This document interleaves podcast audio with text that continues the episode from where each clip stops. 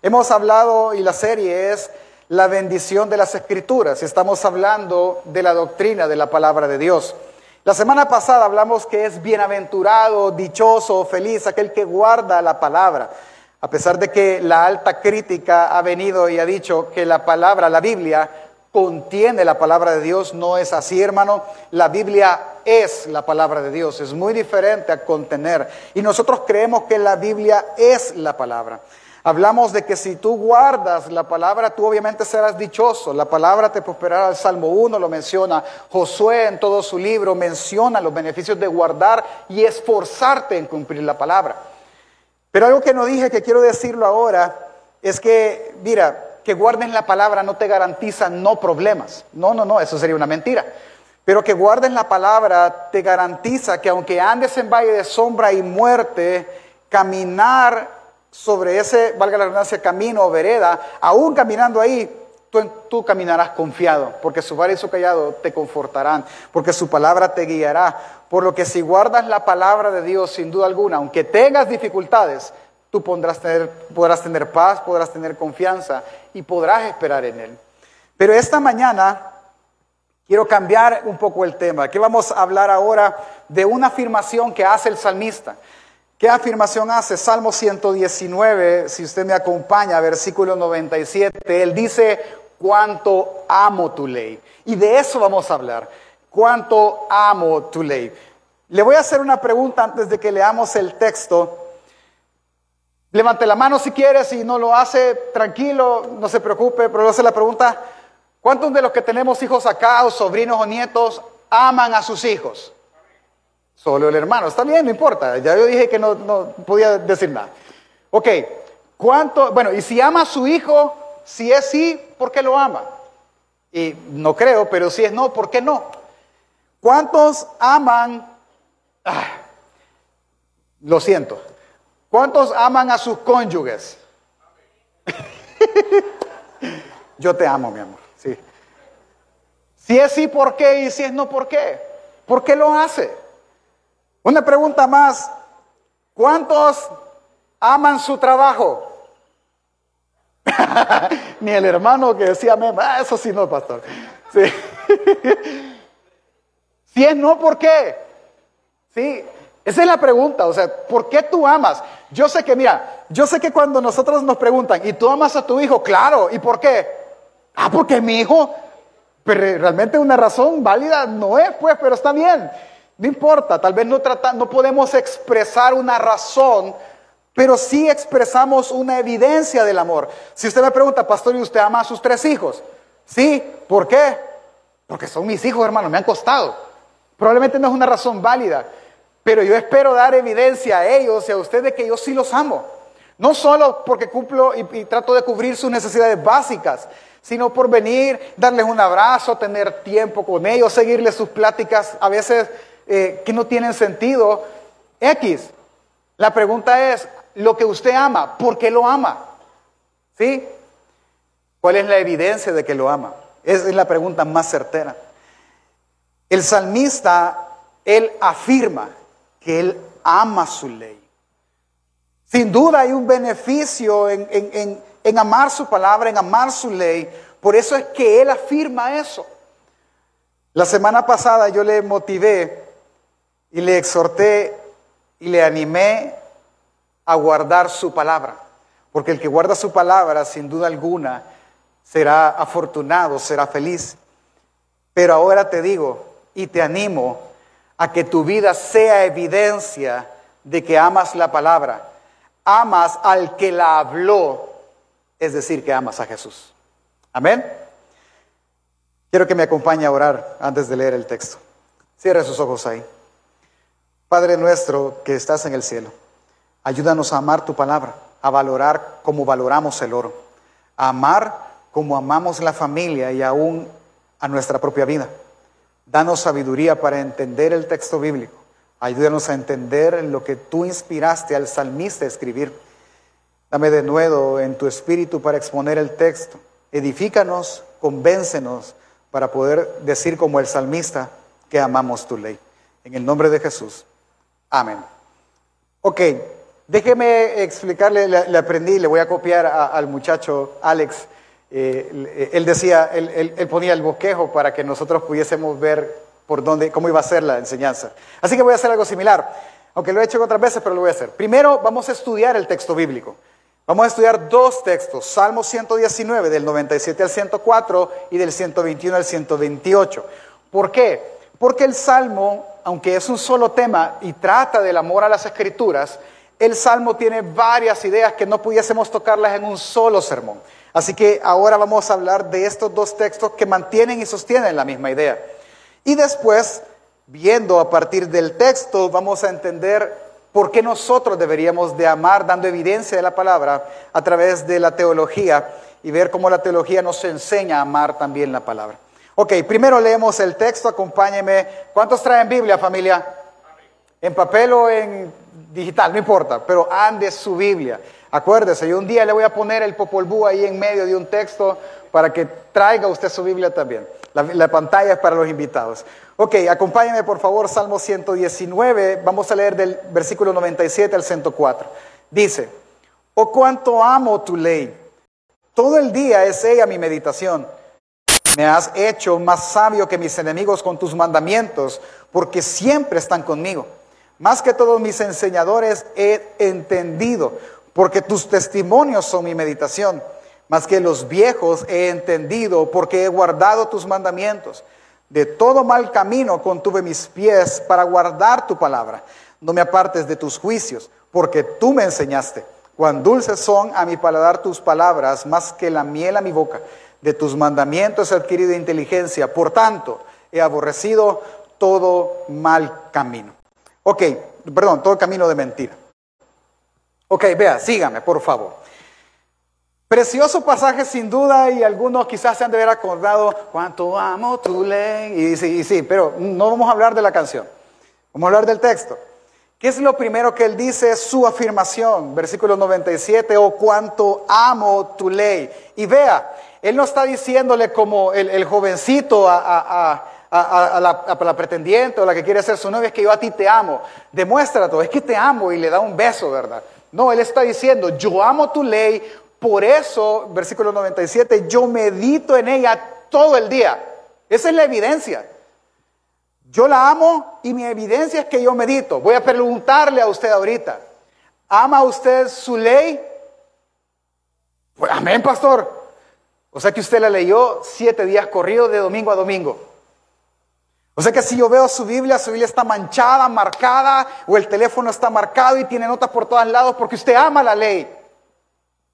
Eso es lo que el salmista está diciendo. Yo amo su ley y en su ley yo medito todo el día, como el Salmo 1. En su ley medito día y noche, como Josué me esfuerzo en guardar tu palabra y yo y mi casa la guardaremos siempre. Ahora, ¿cuál es el beneficio de meditar en la ley? Versículos 98 al 100. Hay tres frases que unen estos tres textos. Dice, me has hecho más sabio que mis enemigos con tus mandamientos, porque siempre están conmigo. Más que todos mis enseñadores he entendido porque tus testimonios son mi meditación. Y más que los viejos he entendido porque he guardado tus mandamientos. ¿Cuál es la frase que se repite? Más que ellos, más que los otros, yo he entendido y no es mágicamente, hermano. O sea, e, esto no es que eh, alguien me preguntó una vez, ya se los he dicho, pastor, ¿y, cómo puedo hacer para predicar así con, fuego, con poder? ¿Qué, ¿Qué, leo? ¿Qué libro leo? Pues la Biblia, hermano no, hay libro para eso. Es que entre más amas tú la ley, entre más tú meditas en la ley de Dios, en la palabra de Dios, pues te hace más sabio, porque su palabra dice que hace sabio a quién? Al sencillo. Es que es eso, es meditar en la ley. Claro, hay que estudiar, le vamos a hablar de eso. Pero el salmista sí está diciendo eso. Tu ley me hizo más sabio y más entendido que mis enemigos. Tu ley me hizo más sabio y entendido que, los más sabios de mi ciudad, que los más ancianos que son los que deben de tener mayor experiencia. Es tu ley, es porque amo tu ley, es porque escojo tu ley, es porque tu ley está todo el tiempo, porque la procuro. Así que porque el sistema le funcionó, él lo disfruta. Recordemos que esto es una poesía. En la poesía, él, está tratando eh, de decir esto, mire. Es como que yo no sé qué lugar prefiere usted. ¿A cuánto, este lugar yo sé que les va a encantar, les encanta. ¿A cuánto les gusta ir a CAES a pagar el recibo? Que dicen, no, dámelos a mí, yo voy a ir, aunque vaya todos los días. ¿Por qué no le gusta? Porque lo tratan mal, porque nunca se apuran y las grandes colas. Amén, hermano, ¿ya he ido a pagar CAES eso? Yo por eso amo la banca en línea, hermano. Ay, dame el recibo. Vaya, lo pagué. Se acabó. ¿Qué hay que hacer? Esa es la idea del salmista. Yo prefiero hacer esto que hacer lo otro. Pero el preferir, ¿qué implicó para mí? Yo tuve que ir a hacer la cola al banco para abrir mi cuenta de ahorro. Yo tuve que ir, ir todo el tiempo al cajero a meter el dinero para que cuando el recibo llegue yo poderlo pagar. Porque aunque tenga el pisto en la casa, ni modo, hay que ir a hacer la cola, ver. Aunque yo lo tenga ahí, no me va a funcionar si el dinero no está en su lugar. Eso es lo que el salmista está diciendo yo lo amo tanto que lo escogí, lo procuré. Esto no fue mágico. Yo procuré amar tu palabra, meditar en tu palabra, guardar tus enseñanzas, al punto que son más dulces que la miel para mí. yo lo disfruto más que cualquier otra cosa. Entonces las dos ideas que él está diciendo es lo siguiente. Idea número uno, es que su ley le ha sido beneficioso porque lo hizo más sabio que los demás. Sabio es esto, la sabiduría es aprender a saber para aprender a vivir, para saber vivir. Es decir, es poner en práctica el conocimiento. ¿De qué sirve que usted sepa si no lo pone en práctica? ¿O de qué sirve querer poner en práctica si no saber? Si no es hacer las dos cosas. Lo que yo sé, ponerlo en práctica y todo sale más fácil. Eso es lo primero. Tu palabra me hizo así. Me hizo saber vivir porque sé hacer. Y lo segundo que él está diciendo, que en su palabra, lo que él encontró es pureza. Es, le hizo apartarse del camino. Prefiero disfrutar tu palabra a venir y hacer cualquier otra cosa que ofenda a tu palabra. Prefiero ser, tomar un tiempo y meditar en tu palabra que tratar de ser yo mismo por mis propios méritos. Prefiero amar y cumplirla y apartarme del mal camino. ¿Cuál es el punto? Es que algunos pensamos de, de, esta manera, que para venir y guardar la palabra o estar en un lugar como este, en una iglesia, yo debería ser primero bueno y después seguirlo. Cualquiera de los hermanos que estuvo sentado, que escuchó la convocatoria para hacer este equipo de expansión, habrá dicho, no, pastor, primero yo voy a dejar de, este, estas cosas y voy a leer primero y después voy a servir. Ese, punto, él dice, es que no funciona así. Es que yo me metí en la palabra y la palabra hizo que yo hiciera lo otro, porque la preferí. Es que entienda usted, por ejemplo, hermano, le voy a hacer una, una pregunta seria, ¿sí? Desayuno, pan o tortilla. ¿Cuántos somos de pan? todos los que somos de pan, despreciamos la tortilla, hermano. ¿Va a querer tortilla? no, gracias. Así nada. Eso es despreciar. ¿Pero por qué lo desprecias? Porque amas el pan. Amamos el pan. ¿Sí? ¿Coca o café? Las dos cosas.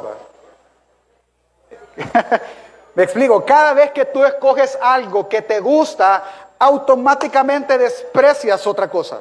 ¿Sí? Los que estamos casados, ¿a cuántos despreciamos antes? ¿Me explico? Y escogimos una persona y despreciamos lo demás. Es automático.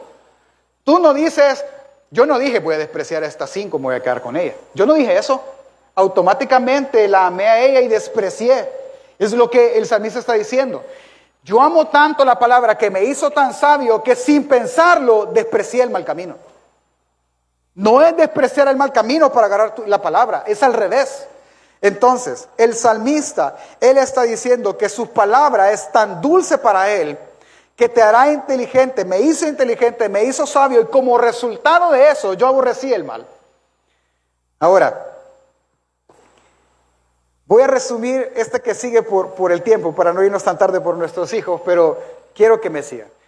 Esta parte que vimos nos tiene que hacer pensar en algo, que la palabra es sumamente valiosa, es sumamente útil, es palabra de Dios y va a hacerme más sabio más que otros y automáticamente al hacerme más sabio va a hacer que yo me quite del mal camino. En teoría queda muy bonita, pero ahora el salmista viene y va a hablar de cuando él usó ese principio en su propia vida. Salmo 119, del 121 al 128. Ahora sí, hermano, vea la pantalla porque vamos a leer otra versión, que es un poco más entendible. Vamos a leer la versión, nueva versión internacional, porque el lenguaje es más acoplado a nuestra época para no costar tanto darle el sentido. Dice la palabra del Señor, versículo 121, yo practico la justicia y el derecho. No me dejes en mano de mis opresores. Garantiza el bienestar a tu siervo, que no me opriman los arrogantes. Mis ojos se consumen esperando tu salvación, esperando que se cumpla tu justicia. Trata a tu siervo conforme a tu gran amor, enséñame tus decretos, tu siervo soy, dame entendimiento, llegaré a conocer tus estatutos. Señor, ya es tiempo que actúes, pues tu ley está siendo quebrantada. Ok, mire, hay dos frases que encierran el, texto, que es la primera, versículo 121, yo practico la justicia y el derecho, y la del 126, Señor, ya es tiempo que tú actúes también. ¿Cuál es el punto? Ok, lo que Él va a hacer es mostrarnos cómo, la, cómo en la práctica funciona esto. Por ejemplo, cada vez que usted lea, por lo menos en los salmos, que usted lea la frase, yo practico justicia y derecho, Él se está refiriendo a que Él está decidiendo según las escrituras. Él está decidiendo según el deseo de Dios. Porque yo decido así, dice Él, esto me acarrió problemas. Porque yo vine y dije verdad y traté de hacer lo que es según tu voluntad esto a mí me trajo un problema. Por, decirle algo, si de repente vino y alguien en su familia, sus amigos, está practicando un pecado, lo vamos a hacer que duele un poquito más, para, para hacernos entrar más. Digamos que es entre esposos. Y el esposo está practicando un pecado, la esposa, y no estamos hablando de pecados sexuales. Si en eso pensó usted, su conciencia le está acusando, el espíritu le está convenciendo. Pero digamos que el esposo no lee la Biblia, no se quiere congregar, o la esposa X. Al cónyuge ver eso, ¿qué es lo que tiene que hacer el cónyuge? Decirle, mira, yo he visto que tú no leas tu Biblia. No, es que mira, la leo en el teléfono. No, pero mira, mejor léela en papel porque aún tus hijos creen que estás jugando en esa cosa. Voy a controladora tóxica. ¿Qué provocó que usted quisiera poner por obra la palabra y actuar justamente? ¿Qué provocó? Un problema con su esposo. ¿Me explico? Eso es lo que él está diciendo. Yo traté, señalé que alguien robaba, señalé que alguien no era íntegro, señalé esto, señalé lo otro, y eso me trajo problemas a mí. Señor, haz bien a mí, trae a mí esperanza porque cumplí tu justicia. Ayúdame. Trato todo el tiempo de estar esperando en tu gran amor. Ayúdame, por favor. Y entonces él, él, dice y pide, actúa porque ya es tiempo de que tú actúes. Si lo que yo cumplí fue tu palabra. A lo que yo me atreví es a poner por obra lo que tú me has pedido. Ayúdame. Eso es lo que Él está haciendo. Porque Él ama la ley. Y el salmo termina, el, párrafo termina, 127 y 128. Sobre todas las cosas amo tus mandamientos, más que el oro, más que el oro refinado. Por eso tomo en cuenta todos tus preceptos y aborrezco toda falsa enseñanza. En otras palabras, él está diciendo que el que confía en la ley por sus decisiones o en sus decisiones, está diciendo que confía también en su palabra, sabiendo que Dios actuará conforme a ella. Lo vamos a estudiar más adelante, pero él dice siempre, hay una frase que la repite cuatro o cinco veces, vivifícame conforme a tu palabra. Porque él entiende que es eso lo que pesa. Entonces, hermano, en, una idea, el salmista está tratando de hacer que meditemos, uno, que la palabra lo hizo más sabio, es decir, que lo hizo tomar mejores decisiones sobre su vida, hacer mejores juicios, es, el punto. A no venir y actuar desmesuradamente o impulsivamente en sus pensamientos y tomar decisiones apresuradas. La palabra le hizo ser sabio y decidir bien. Y si esto aún le traía dificultades, él en su palabra esperaría. ¿Me explico? Ese es el punto del salmista. El punto del salmista es llevarte a ti y a mí a que amemos la palabra. Y ahora me voy a detener. Él no quiere que ames el papiro. Él no quiere que ames la tinta impresa en el libro que tienes en la mano. Él no quiere que ames el, código digital que tienes en el teléfono. Él quiere que ames a aquel que inspiró la palabra y que habló la palabra. Porque esta letra que está aquí, de Él da testimonio. A Él quiere que ames. ¿Cómo así? Por ejemplo, ¿cuántos estamos casados acá? Levante la mano. ¿Cuántos? Téngala arriba, orgullosamente. ¿Sí? ¿Cuántos aman la palabra de su esposa? Baje la mano. Uy, pastor, eso es idolatría. No, no, no. Es que, es que eso así. ¿Y cómo así, pastor? Si es mi esposa, yo la amo. Si yo amo a mi esposa, ¿qué debo de guardar de ella?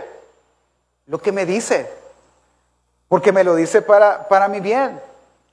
No le voy a decir que me ha dicho la última semana, pero ella me dijo algo y un día le pregunté, mira, ¿viste que hice tal cosa? ¿Sí? Y no me vas a decir nada. Sí, ya te lo dije, me Vaya, pues. Pegame mejor, le decía. Un día esto lo volví a hacer y cuando vi en retrospectiva, se vio mal, hermano. ¿Y qué cree que pensé? Sí que ya me lo había dicho. ¿Qué dejé de amar? ¿Su palabra o a ella? ¿Ah? A ella. Cuando yo no guardé sus palabras. ¿Me explico? Ese es el sentido de esa frase. Él no quiere que tú guardes tu Biblia en la caja fuerte y que la atesores como a lo más valioso que tienes, que es el oro. No. Él quiere que sus palabras, lo que Él dijo, no la tinta impresa, lo que Él dijo, no, la, no, el dato en el teléfono, lo que Él dijo, quiere que tú guardes. Vea, un ejemplo más para que le quede claro. ¿Cuántos, pero mire, se ensatanan, ¿sí? Los toma el demonio. Cuando ustedes vienen y le dicen a alguien, mira, hiciste lo que te dije. ¿Y qué me dijiste? Ay, hermano. Te dije, no me pusiste atención. ¿Qué está reclamando? ¿Que no amó qué? ¿Qué no amó? La palabra dicha. Es eso lo que el salmista está queriendo decir. No guardes el papel, no guardes el papiro, guarda lo que él dijo. Eso memoriza, eso te hará más sabio, eso te hará más entendido y eso te hará tener bienestar y felicidad. ¿Por qué, pastor? Porque son sus palabras, es palabra de Dios que aprendimos la semana pasada. La pregunta es, si vamos aterrizando, pastor, ¿y yo cómo hago eso? ¿Cómo, cómo amo su ley? Mire, como te lo he dicho ya varias veces, no te motivo a que tú guardes la tinta impresa. Manche su Biblia, hermano. E, e, e, esto es papel. Esto, o sea, esto no es sagrado. O sea, tampoco le estoy diciendo que me lo haga lo bandera y respete la, religión. No le estoy diciendo eso. Pero le estoy diciendo que es tinta impresa, es papel, muy bonito en algunos casos. Pero la palabra que él dijo que registra este libro es lo que tú debes de guardar. Porque el origen es Dios. Porque él inspiró la palabra. Acompáñame por favor, Evangelio de Juan capítulo 1, versículo 1. Usted lo conoce, pero quiero que vea algo y que entendamos algo a lo que Juan se refería. Versículo 1, capítulo 1, en el principio era el verbo y el verbo era Dios y el verbo era con Dios. Y hemos explicado sin fin de veces que la palabra verbo es la palabra logos, que quiere decir palabra, pero también logos se refiere a un poder creador, a veces a una persona, al tomarla del contexto a quien Juan está hablando. ¿Cuál es el principio activo que Juan quiere decir? No lo podemos decir solo con el texto 1, tenemos que leer hasta el 14 por lo menos, así que vamos a saltarnos todo porque ya lo hemos leído y leemos el 14. Versículo 14. Y aquel verbo, aquel logos, aquel poder creador tomó forma de hombre, es la, intención, fue hecho carne y habló entre nosotros y vimos su gloria como el unigénito del Padre lleno de gracia y de verdad. Y nosotros venimos y decimos esta frase, es que la palabra encarnó. Y este está correcto. Pero a veces no tratamos de decir, pues entonces la palabra, o sea que la Biblia tomó como que fuera un libro y se hizo hombre. No, sino que es esto. Pensando desde los zapatos de Juan, es que todo lo que se dijo de Dios, de aquel Dios que no teníamos un conocimiento pleno de aquel Dios que nadie había visto, del Dios poderoso de la creación. Ahora ese Dios está con nosotros en Jesús. Todo lo que el Antiguo Testamento y los profetas dijeron se hizo realidad en Él. Esa es la idea. Al verlo a Él, nosotros vemos cumplida cada una de esas cosas y esa palabra se hizo hombre y habitó entre nosotros, por lo cual el salmista no te está mandando a que tú ames una tinta en un papel, el salmista te está mandando a que tú ames a Dios, ames a Jesús y ames la palabra y guardes la palabra que Él dijo. Eso está mandando el salmista, eso está queriendo hacer, que lo ames y guardes y atesores. Ámalo sabiendo que no amas letra, sino que amas a quien habló la palabra. ¿Cómo pastor? Ya lo dijimos, pero que la Biblia nos hable y que Jesús nos lo diga. Juan 14, 21. El que tiene mis mandamientos, ¿y qué dice? Y los guarda. ¿Qué, qué hace él? Ese es el que me ama. Y el que me ama será amado por mi Padre. Yo le amaré y me manifestaré a él. Número 2, Juan 14, 23, el mismo capítulo. Respondiendo Jesús dijo, el que me ama, mi palabra guardará y mi, y mi Padre le amará y vendremos a Él y haremos morada con Él. Hermano, aterricemos y terminemos. Le voy a hacer una pregunta. ¿Quién si le pasamos un, micrófono, quién me dice los diez mandamientos? ¿Alguien? En orden. Ah, entonces no ha guardado la ley. ¿Sí? ¿Quién de los hombres que está acá, si le pasa un micrófono, me dice en qué equipo de fútbol está jugando Cristiano Ronaldo. ¿Quiénes de las mujeres que están acá, si yo les paso un micrófono, me dicen qué tipo de base tiene que ocupar mi esposa? ¿Me explico? ¿Qué guardas más? ¿Qué amas más? ¿Quién de los que están aquí, si le paso un micrófono, me recita todo el Salmo 119? El 23, pastor. No, el 1. No, no, no. ¿Quién de los diáconos que estamos aquí, si le pasa un micrófono, hace teología bíblica de la muerte y el perdón de Jesús de Génesis hasta Apocalipsis 22? ¿Y entonces qué amas? No me digas que lo amas, dame evidencia que lo haces. ¿Cuál es la evidencia que podemos dar, pastor? Ah, hermano, ¿Cuántos vamos a colaborar en, el proyecto de Samaritan Pulse? Usted va a decir, ah, vamos a venir. Pero lo ideal debería ser, pastor, es que la Biblia dice que nosotros somos llamados a hacer eso. ¿Me, doy a entender? Es eso. Es que tú decides inmediatamente. No decides tú porque, mire, yo, yo, yo soy en ese aspecto bien, me, me cae mal tomar decisiones. No me gusta. ¿Por qué? ¿Y si me equivoco, pues? Pues se equivoca, pastor, ¿y qué va a hacer? Ah, pues sí, pero cuando si me equivoco y lo que, con lo que me equivoco es la comida de mis hijos, ¿qué va a hacer? ¿Qué, qué vamos a hacer? ¿Me explico? Imagínese usted es médico. Ay, me equivoqué, le corté la arteria que no era. Me doy a entender. ¿Qué hace el médico? Aunque usted no lo crea, ¿qué hace el médico? El médico viene y antes de una operación él estudia lo que va a llegar a hacer. Él lee lo que va a llegar a ser, él ve el expediente del paciente, él se prepara académicamente antes de cortar al fulano que tiene en medio, porque si sabe que lo corta mal, se muere. ¿Con quién te vas a casar, soltero que estás acá? Ay, con el primer peludo, pastor. No. ¿Qué dice la escritura? Tú que te quieres divorciar y separar de tu esposo, ¿qué dice la escritura? Tú que quieres hacer negocios sucios, ¿qué dice la escritura? Tú que quieres educar a tus hijos de X o Y manera porque tiene más prestigio ese colegio que el otro, ¿qué dice la escritura? Tú que quieres meter a alguien, a tus hijos a jugar fútbol y no a vida kids, ¿qué dice la escritura? Amas tu ley, ama su ley, ama su palabra, decide en función de su palabra. Porque cuando decides en función de ella, tú estás haciendo algo, amándolo a Él. Padres que están acá, ¿acaso no se siente bonito que cuando usted está con su hijo y le dice, por ejemplo, va a comprar zapatos, papá, mira esto de 100 dólares, No, hijo, mira, estos de 25, qué bonitos están. Bonitos, mira, están mejores que eso. Y, que, y oiga usted decir a su hijo, tenés razón, papá, qué bonito. ¿Cómo se siente usted? Ah, primero aliviado. Después, orgulloso porque su hijo le hizo caso. ¿Qué sintieron papás?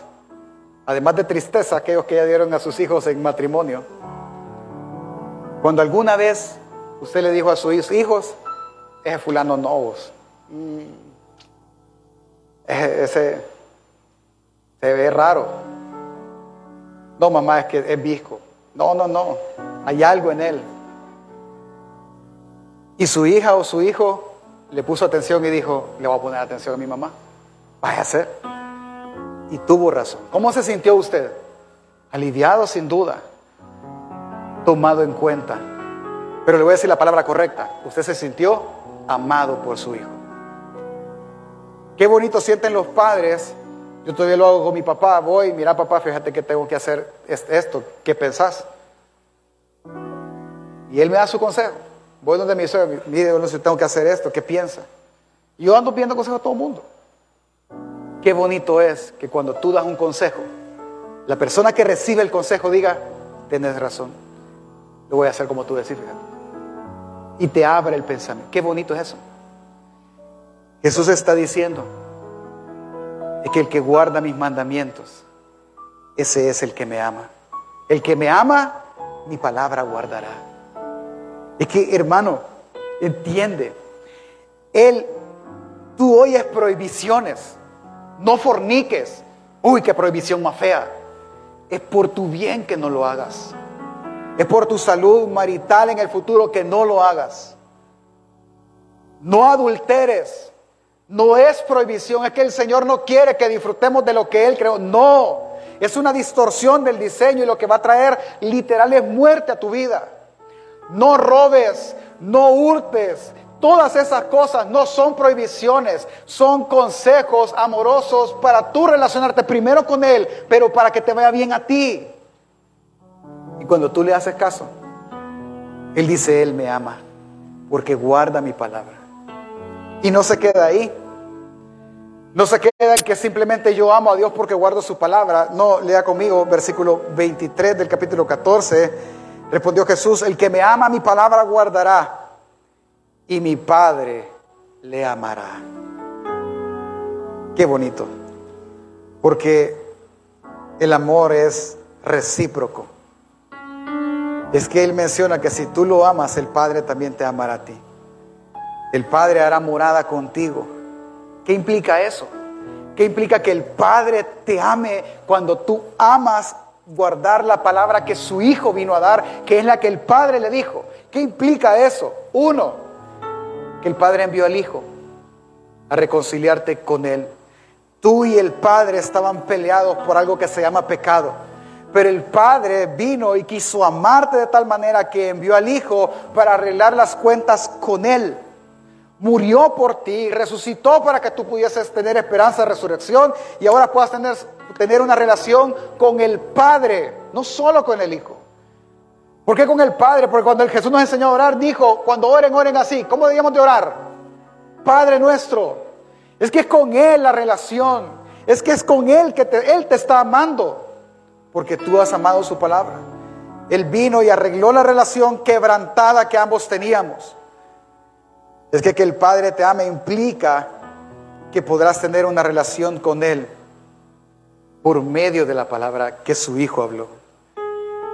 Es que tú, el Hijo vino y dijo, tú quieres venir y guardar mi palabra para que el Padre te ame también, quieres que el Padre te ame y te salve. Entiende, el Padre me dijo que te dijera que cuando Él te ama y si tú le crees y si tú te arrepientes y te vuelves a Él, el Padre me dijo que te dijera que te declarará justo por medio de mis méritos en la cruz. El Padre me dijo que te dijera que te dará derecho a ser llamado hijo de Dios. El Padre me dijo que te dijera que te impartiría a ti vida por medio de su Espíritu, por medio de su palabra. El Padre me dijo que te dijera que te limpiaría de pecado y de toda maldad. 3 dice,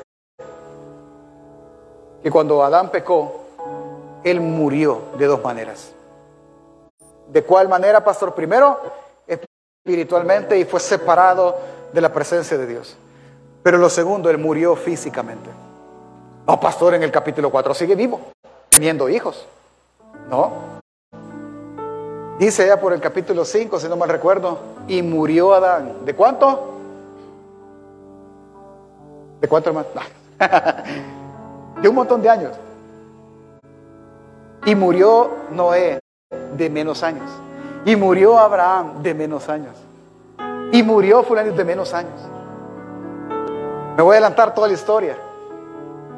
Y murió mi abuelita de 89. Y murió mi otra abuela de 90. ¿Qué, están, ¿Qué estamos haciendo, hermano? Muriendo. Muriendo, familia. ¿Cuándo cumplieron años en enero? Está muriendo un año más cerca. ¿Y cuál es ese punto? Es que la paga del pecado es, la paga del pecado es,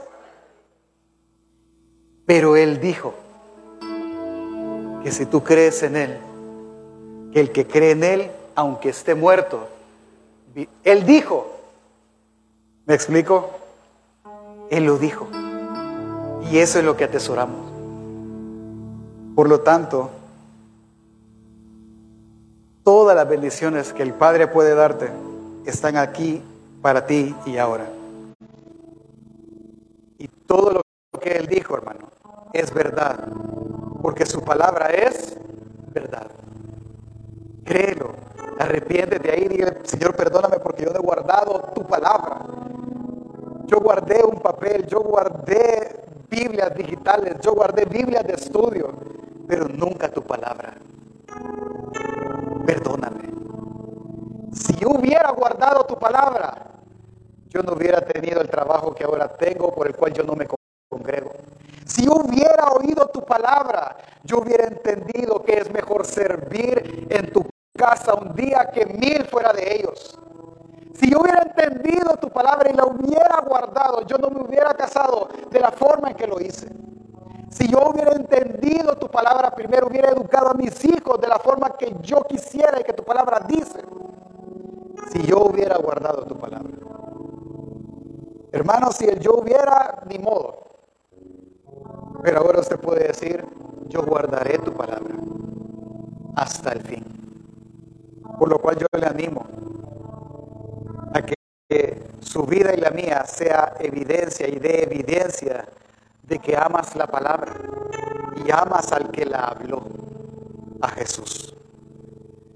Si lo quisiéramos practicar brevemente, mire, es lo siguiente. La Biblia revela el pensamiento de Dios, la Biblia revela el carácter de Dios. Por lo tanto, y por muchas otras cosas más, cosas que no he mencionado, puedo decir lo siguiente. Número uno, la Biblia es infalible. Que sea infalible quiere decir que ella nos va a guiar por el buen camino y ahora le agrega la alta crítica, aunque tenga errores. Es decir, si tú sigues el camino y, la guía de la Biblia, tú llegarás a Dios, pero la Biblia contiene errores. Ahora, yo creo que se quede con una, con una idea de la palabra infalibilidad. Que la Biblia es infalible, es decir, que ella te guía por el camino seguro.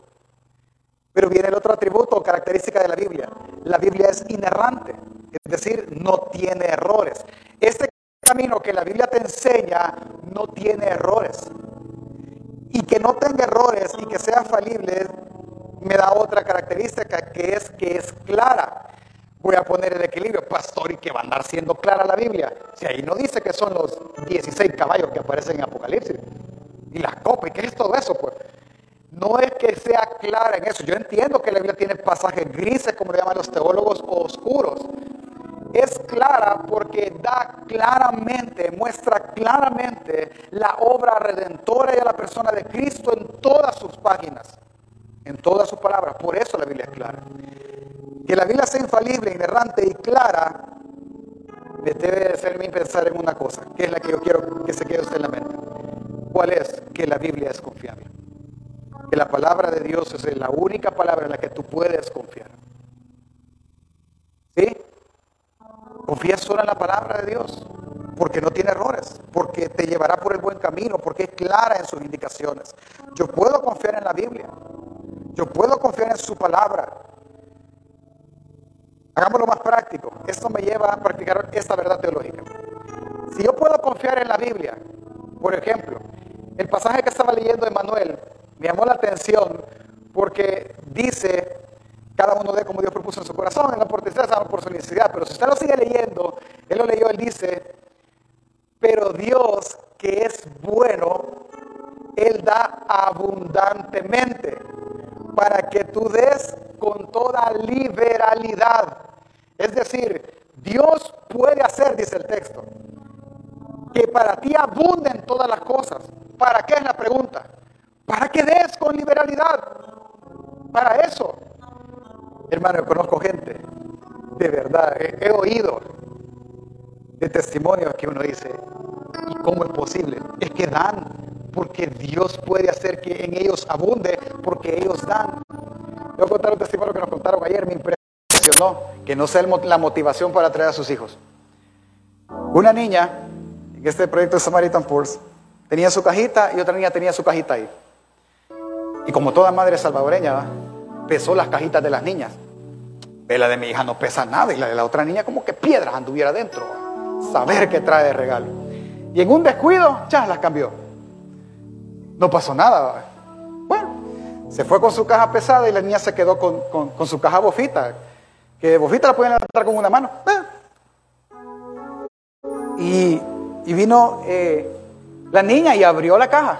Y dentro de la caja venían unos tenis Nike originales. ¿sí? Y cuando lo vio bonito, alegre la niña por sus nuevos zapatos. Pero cuando se los puso, el pie no le entraba. Es que no le quitó los papeles. Eran 12 hojas de 100 dólares, hermano. Las que tenía para que el zapato no se arrugara. En el zapato le salieron 1.200 dólares. ¿Cuánto valía esa cajita? ¿Me explico? Yo no, no solo se fija en la bendición de la niña, fíjese en quién dio con tanta liberalidad.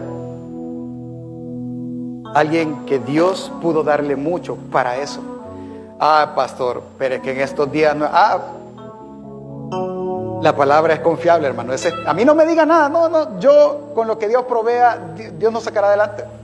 Sacará adelante la iglesia. No, no, no me diga nada. Ama su ley.